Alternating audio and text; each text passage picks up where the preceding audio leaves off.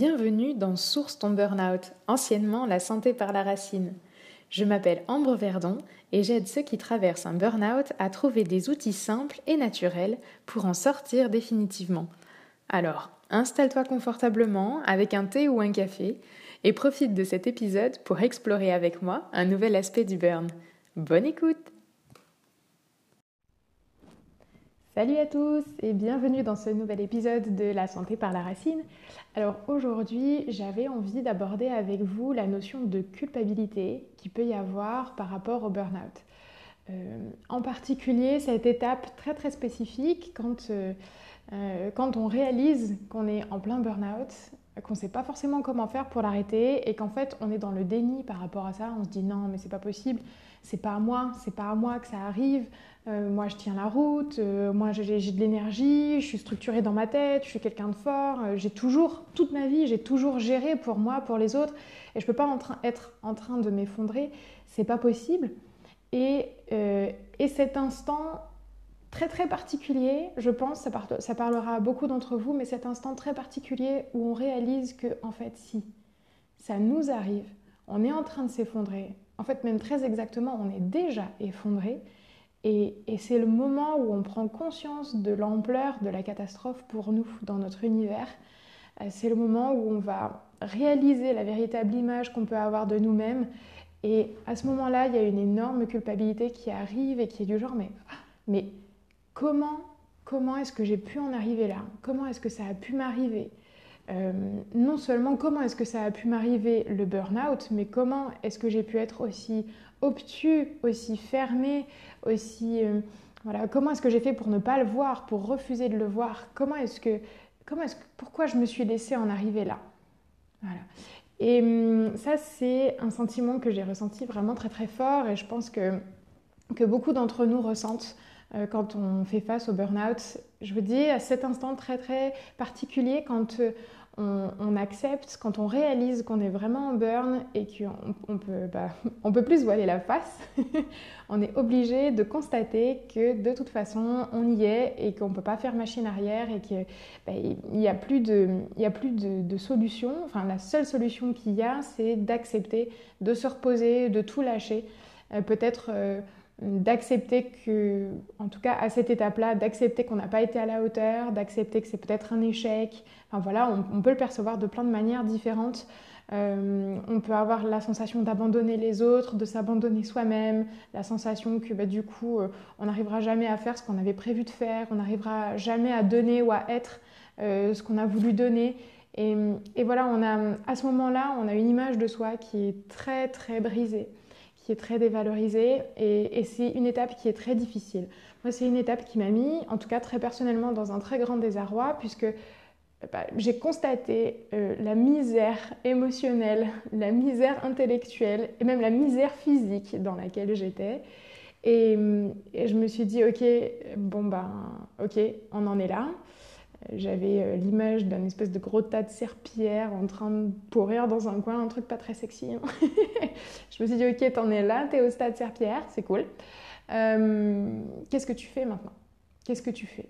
Euh, comment, comment tu sors de là? Parce que, parce que bah, quand on en est là et qu'on réalise qu'on n'est pas à la hauteur de ses propres aspirations, de ses propres attentes, euh, on a envie, euh, de, tout envoyer péter, on a envie de pleurer, on a envie d'hurler, on a envie de demander pardon.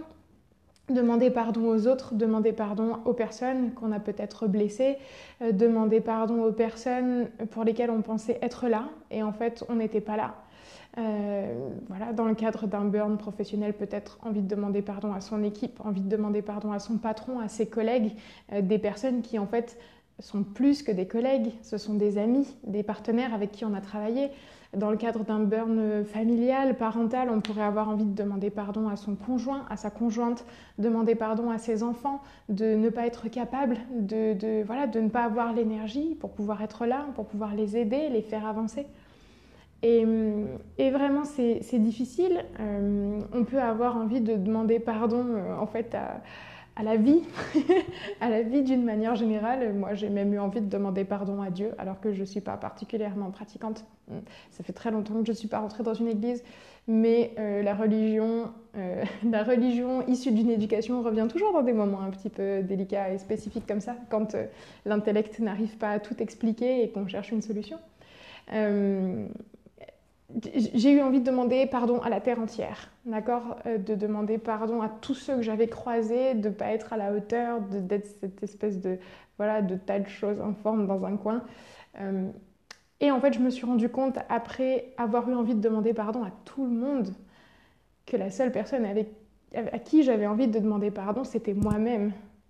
Et je me suis dit, ok, mais je sais comment faire pour pardonner les autres, parce que j'ai toujours été tournée vers les autres, euh, euh, parce que j'ai toujours été quelqu'un qui donne. Et quand on est quelqu'un qui donne, c'est facile. C'est facile de pouvoir prendre soin des autres. Euh, c'est facile de pouvoir les écouter, de pouvoir leur apporter ce dont ils ont besoin. Quand on a une feuille de route qui est bien définie, c'est facile de répondre aux attentes sur un poste, sur un projet. Et en fait, répondre à ses propres attentes, c'est beaucoup, beaucoup plus complexe.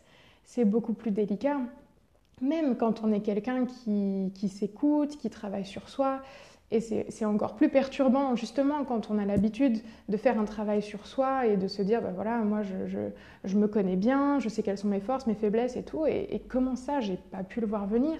Et comment je me pardonne ça? Comment je me pardonne euh, cet état, cette, faute? Comment je me pardonne Voilà. Comment je me pardonne?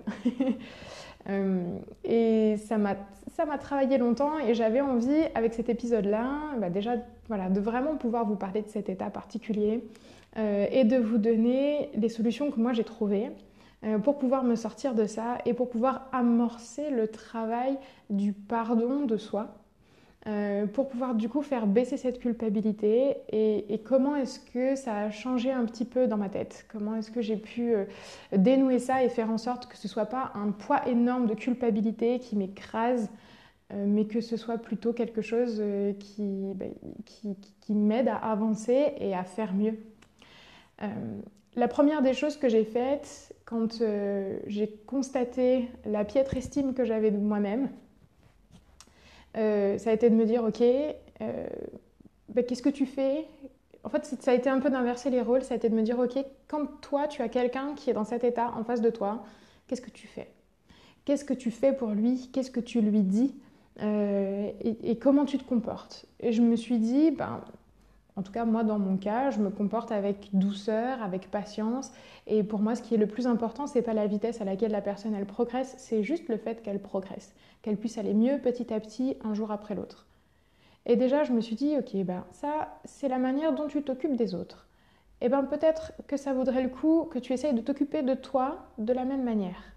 Peut-être que, que spontanément tu dirais aux autres dans ces moments-là, euh, t'inquiète pas, ça va aller je te fais confiance, tu peux apprendre, on va prendre le temps, on va y aller tout doucement, on va y aller tranquillement.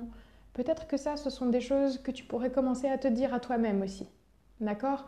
Euh, D'arrêter de te dire euh, t'es nul, d'arrêter de te dire euh, t'es, un état, t'es, voilà, t'es, une espèce de tas de, de, tas de choses dans un coin, de, de serpillères ou de chiffons mal rangés plutôt que de me répéter ça à longueur de journée, peut-être que la bonne phrase, c'est euh, on va prendre le temps, c'est ok, euh, tu as été blessé, mais on peut faire mieux.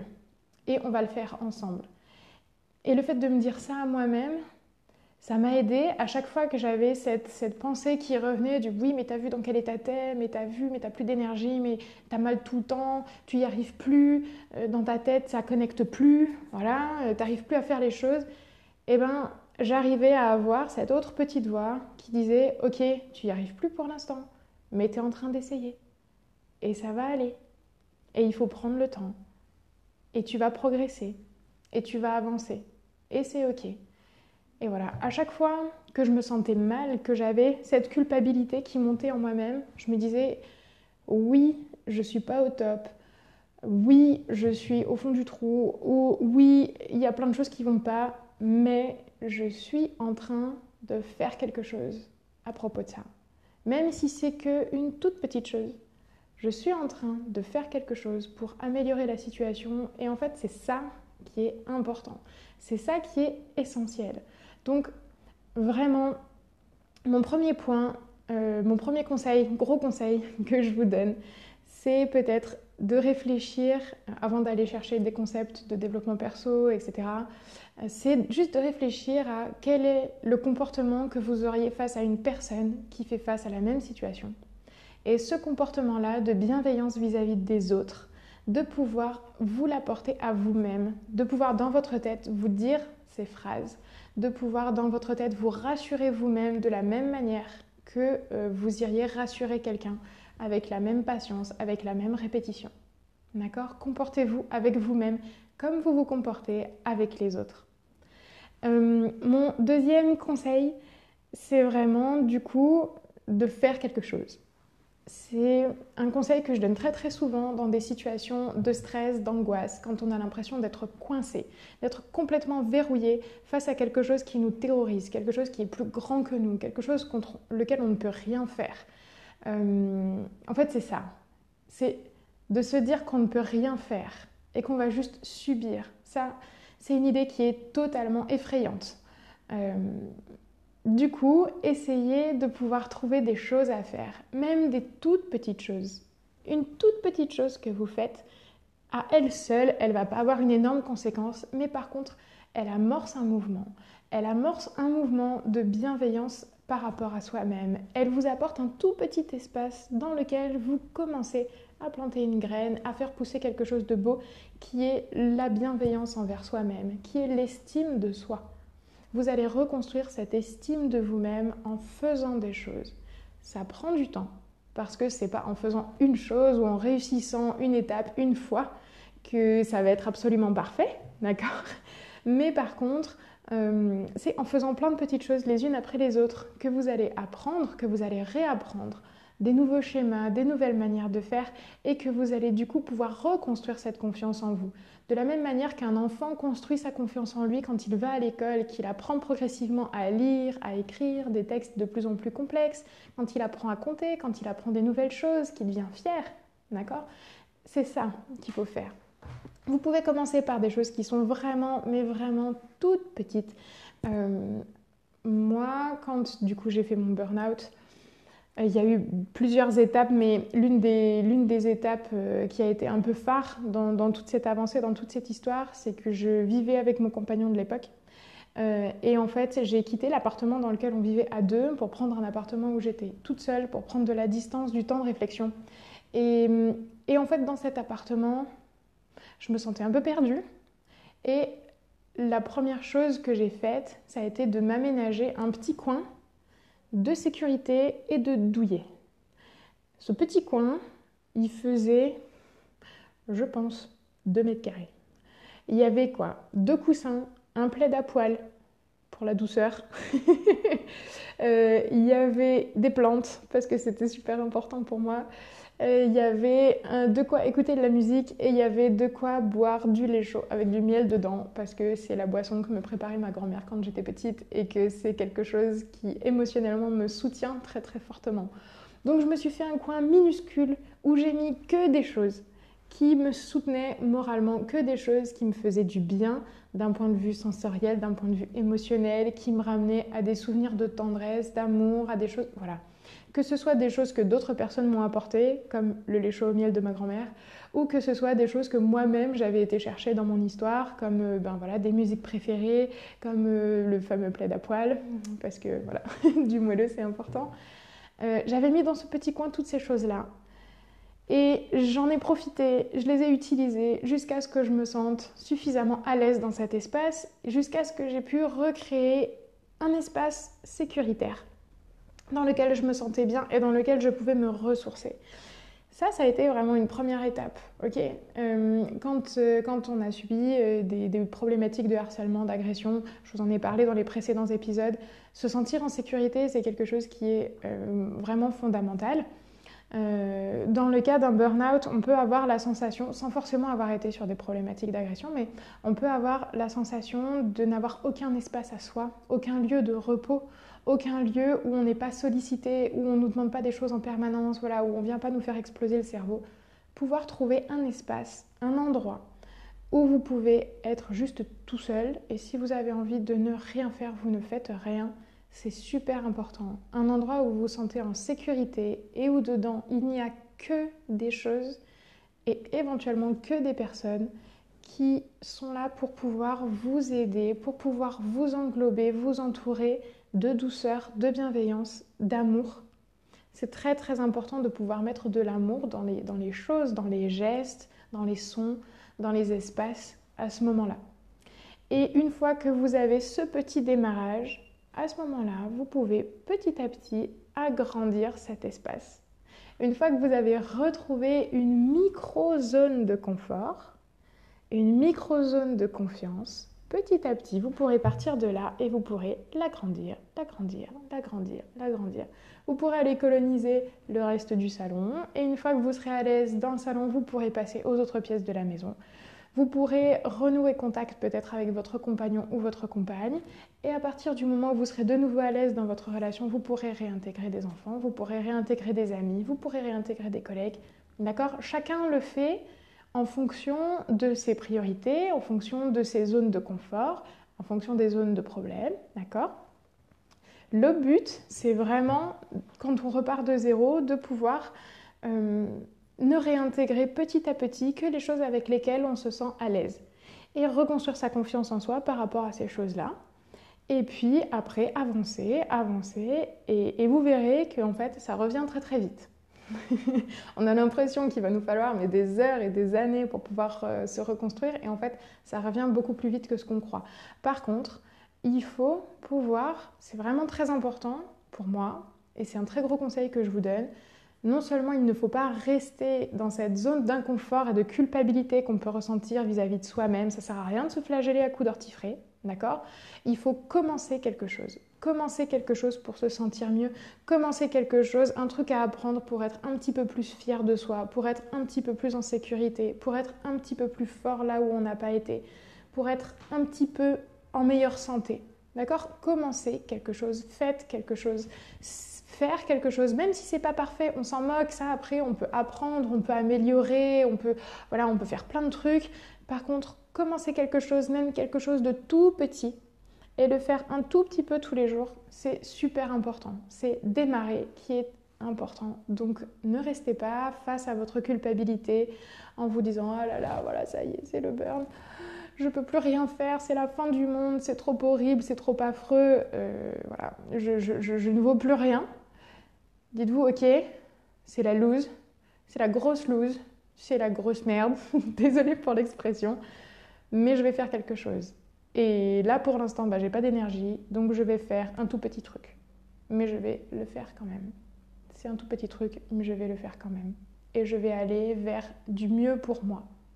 D'accord Donc mon deuxième conseil, vraiment gros gros conseil, c'est de faire des choses, d'y aller petit à petit, mais de les faire pour ne pas rester immobile dans cette situation inconfortable, mais pour pouvoir amorcer un autre état d'esprit, une autre manière de, voilà, de réapprendre et de pouvoir se sortir euh, de cette situation. Mon troisième grand conseil, c'est euh, si vous vous en sentez la possibilité et la capacité, c'est d'aller demander du feedback aux personnes en qui vous avez confiance. Des personnes qui vous connaissent et des personnes qui vont avoir un point de vue extérieur par rapport à votre situation. Puisque dans une situation de burn-out, on a un référentiel qui est complètement faussé par rapport à notre environnement extérieur. Euh, voilà, parce que le stress fait que de toute façon nos perceptions sont différentes euh, nos interprétations sont différentes et parfois nos interprétations elles subissent le biais du stress et du coup on y voit plus clair. On y voit plus clair que ce soit une situation catastrophique qu'on considère comme normale. Donc là je parle des problématiques de harcèlement. Euh, par exemple, hein, peut-être que vous, euh, vous vous dites oui non mais mon patron ou ma patronne ou peut-être que mon collègue ou, ou mon compagnon ou ma compagne parce que ça peut malheureusement arriver aussi. Peut-être que cette situation de harcèlement vous la subissez depuis longtemps elle s'est mise en place petit à petit et du coup vous partez du principe que oui bah non en fait euh, il est comme d'hab quoi. Il ou elle. Euh, il est comme d'habitude et, que ça c'est la normalité. Et en fait si vous sortez des événements du cadre de votre vécu à vous et que vous présentez objectivement, sans aucun jugement, les événements à quelqu'un d'autre en disant voilà, la personne a fait ça, moi j'ai fait ça, t'en penses quoi? Les, personnes qui sont extérieures au système pourront vous donner leur avis sur est-ce que ça représente une, on va dire, une normalité ou pas, est-ce qu'il y a une problématique de référentiel ou pas? Et vous serez surpris la plupart du temps de vous rendre compte qu'il y a une énorme problématique de référentiel. Quand on est dans une situation de burn-out, c'est que euh, on fait une normalité d'une situation qui n'est pas normale qui n'est pas normale euh, au niveau d'un relationnel ou qui n'est pas normale au niveau d'un engagement demandé, ou en tout cas qu'on perçoit comme un engagement qu'on nous demande, qui n'est pas normal en termes de volume de travail ou en termes de volume de charge. De toute façon, si vous en arrivez à l'épuisement total et d'un point de vue psychologique, émotionnel et d'un point de vue physique et physiologique, c'est que la situation n'est pas normale. Sauf que pour pouvoir s'en rendre compte, pour pouvoir l'accepter, euh, pour pouvoir euh, prendre l'ampleur de, de, ces écarts et de ces problématiques, avoir du feedback, c'est important. Donc prenez vraiment des personnes de confiance, des personnes avec qui vous savez que vous pouvez échanger. Ça peut être un proche, ça peut aussi être un praticien, d'accord? Ça peut aussi être le RH de votre structure si vous êtes dans une entreprise. Prenez quelqu'un de neutre, en qui vous avez confiance, et essayez d'exposer les faits de la manière la plus neutre possible pour pouvoir avoir un retour et pour savoir si, euh, bah, si c'est vous qui êtes euh, à côté de la plaque dans votre perception ou pas, si c'est normal en fait la situation dans laquelle vous êtes, si c'est normal ce qui vous arrive ou si au contraire il y a une dérive et éventuellement qu'est-ce qu'on peut faire par rapport à cette dérive pour la corriger? Le feedback, ça permet aussi, euh, dans un moment où on est dans une très grande culpabilité et dans une très très forte dépréciation de soi, le feedback, ça permet aussi de pouvoir retrouver confiance parce qu'on peut avoir l'impression qu'on est nul, qu'on a tout raté, euh, qu'on n'arrive pas à faire les choses. Quand on en est au stade où on n'arrive plus à sortir de sa voiture, à envoyer un mail ou, euh, à sortir un paquet de biscuits pour ses enfants, ou un stade où les gestes les plus basiques deviennent profondément complexes. Euh, je vous rappelle que moi j'avais quand même du mal à faire du thé. Hein. C'était, le projet de toute une journée. Il y a des gros projets dans la vie comme ça. Euh, quand on en arrive à ce stade-là, on a aussi une perception de soi et de ses propres capacités qui sont complètement faussées et de pouvoir euh, avoir un retour de personnes qui nous aiment, qui sont bienveillantes et qui nous disent mais si, t'inquiète pas, ça, tu es tout à fait capable. De toute façon, tu l'as déjà fait et tu seras capable de le refaire et j'ai confiance en toi. Des personnes qui sont là pour vous rappeler où est-ce que vous avez été, qu'est-ce que vous avez fait, jusqu'où vous avez été d'un point de vue professionnel. Si vous l'avez fait une fois, vous pouvez le refaire, peut-être différemment, mais en tout cas, vous avez la capacité de le faire. Euh, des personnes qui vont aller vous rappeler dans le cadre personnel que vous êtes là pour aider les autres, vous avez toujours été là pour aider les autres, euh, que vous avez peut-être vécu plusieurs grossesses. Une grossesse, c'est pas rien, d'accord? Ou peut-être que vous vous occupez de vos enfants et euh, parce que c'est vous papa et que bah, les nuits sont compliquées et que en fait, euh, ben, tout mis bout à bout, ça fait une énorme charge. Et c'est normal d'être fatigué en fait avec une charge pareille, d'accord? Et ça, on peut le comprendre quand on a du feedback, quand on demande un point de vue objectif à une personne qui est extérieure à la situation et qui pourra la regarder avec bienveillance et avec, euh, voilà, avec euh, une approche très douce et très très tranquille. Donc n'hésitez pas en fait à parler de ce que vous ressentez, à parler de votre vécu, même des choses qui des fois vous paraissent sans avoir de lien, ou même des choses qui parfois vous paraissent bizarres euh, vous pouvez avoir, euh, j'ai échangé assez récemment avec une amie qui m'expliquait que sa responsable euh, venait fouiller dans ses affaires au bureau pour pouvoir modifier des choses dans les carnets de notes qu'elle prenait. Ça, c'est pas normal. Ça s'appelle du harcèlement. D'accord? C'est quand il y a des, des entrées dans dans des zones d'intimité comme ça, que ce soit d'un point de vue personnel, que ce soit d'un point de vue professionnel, quand il y a des choses qui ne s'ajustent pas, n'hésitez pas à en parler en fait. Euh, et de demander peut-être aux autres, si vous, vous avez eu un doute sur la normalité de la chose, peut-être de demander aux autres, est-ce que c'est normal euh, ça ou est-ce que c'est pas normal? Euh, je sais pas, vous êtes euh, personnel soignant, est-ce que est-ce que c'est normal euh, d'enchaîner les week-ends de garde ou est-ce que normalement il est censé y avoir des périodes de repos ou, ou, des périodes où voilà où on peut avoir un peu du temps pour soi? Est-ce que c'est normal que ce soit toujours moi qui sois appelé pour pouvoir faire les remplacements des autres ou est-ce que les autres dans l'équipe sont aussi appelés ou voilà comment ça se passe? D'accord? Essayez ce feedback extérieur va vous permettre de comprendre comment ça se passe pour les autres et ça va vous permettre de comprendre si euh, vous, vous êtes dans la normalité du système ou pas. Et puis au-delà de ça, peut-être de comprendre aussi euh, le fonctionnement du système dans lequel vous êtes et de pouvoir à un moment donné décider si c'est un système qui vous convient ou pas. Ça, ça viendra beaucoup plus tard. D'accord? Mais vraiment, le feedback, euh, toujours pareil. Donc, soit le feedback d'un proche en qui vous avez confiance, qui est neutre dans la situation, euh, ou en tout cas quelqu'un qui vous soutient et qui vous supporte, euh, dans le sens de porter. soit quelqu'un euh, qui est un professionnel, donc qui est complètement extérieur à la situation et qui peut vous permettre de vous apporter un regard qui soit éclairé sur ce qui se passe, qui peut vous permettre de faire des connexions dans votre situation entre des événements ou des ressentis que vous n'aviez pas du tout identifiés. Soit en faisant appel, si vous êtes dans le milieu de l'entreprise, à votre RH, à votre service RH qui est censé être neutre et qui est censé pouvoir vous accompagner dans le dialogue avec vos équipes, avec votre hiérarchie, voilà, et avec euh, du coup les personnes avec qui potentiellement ça peut poser problème.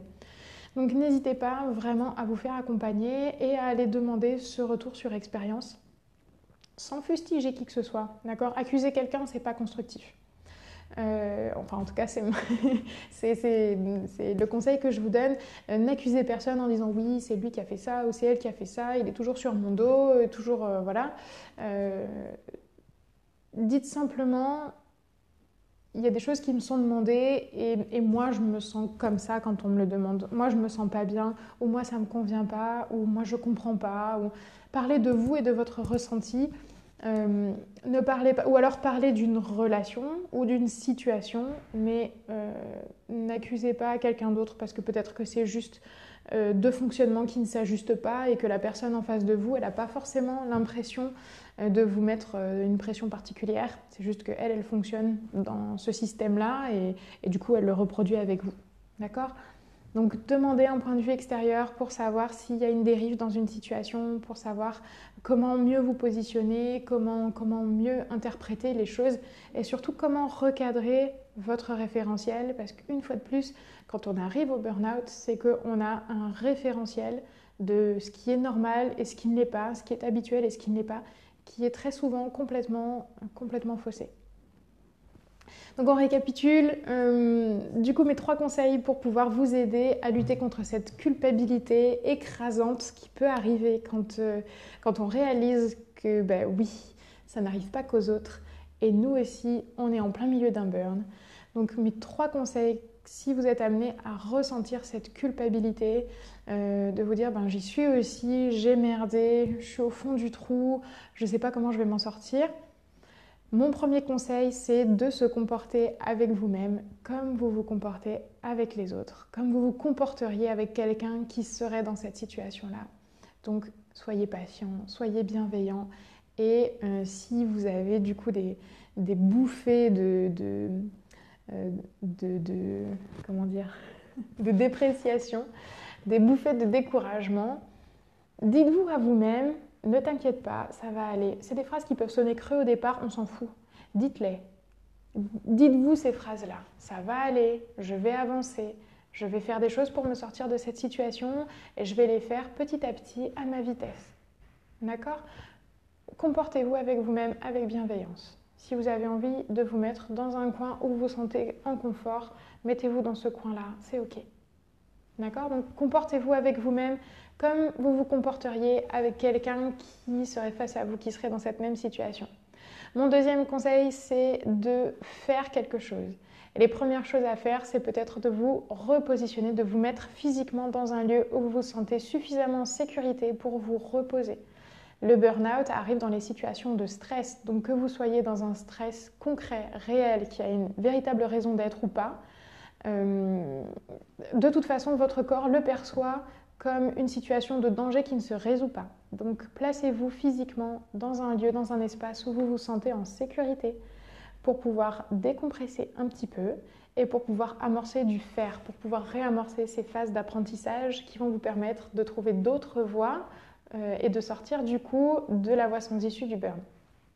Et mon troisième conseil, demandez du feedback aux personnes qui sont autour de vous et qui sont neutres pour pouvoir comprendre où est le biais de perception dans votre référentiel, pour pouvoir vous repositionner sur qu'est-ce que c'est que quelque chose de normal, qu'est-ce que c'est que quelque chose qui n'est pas normal. D'accord? Qu'est-ce que c'est que beaucoup de travail? Qu'est-ce que c'est que un peu de travail? Qu'est-ce que c'est que euh, beaucoup d'activités dans la journée? Et qu'est-ce que c'est qu'un petit peu d'activité dans la journée? D'accord? Moi, je, croise des fois des mamans qui viennent me voir et qui me disent Ah non, mais aujourd'hui, euh, j'ai pas fait grand chose. Euh, ce matin, je me suis occupée des enfants, je les ai amenés à l'école, puis après, je suis allée faire les courses, puis je suis rentrée, puis j'ai fait le ménage à la maison, j'ai rangé des trucs quand même, voilà. Là, maintenant, je viens vous voir, et puis après, je vais au yoga, et puis tout ça. Puis, c'est faire des choses. C'est une journée qui est complètement remplie. Et là, il y a une problématique donc de référentiel. Qu'est-ce que c'est qu'une journée remplie et qu'est-ce que c'est qu'une journée qui est vide? D'accord? Une journée qui est vide, c'est les journées que, par exemple, j'ai vécues en sortant du burn-out. C'est une journée où il faut toute la journée pour faire du thé. Ça, c'est une journée vide. Ok?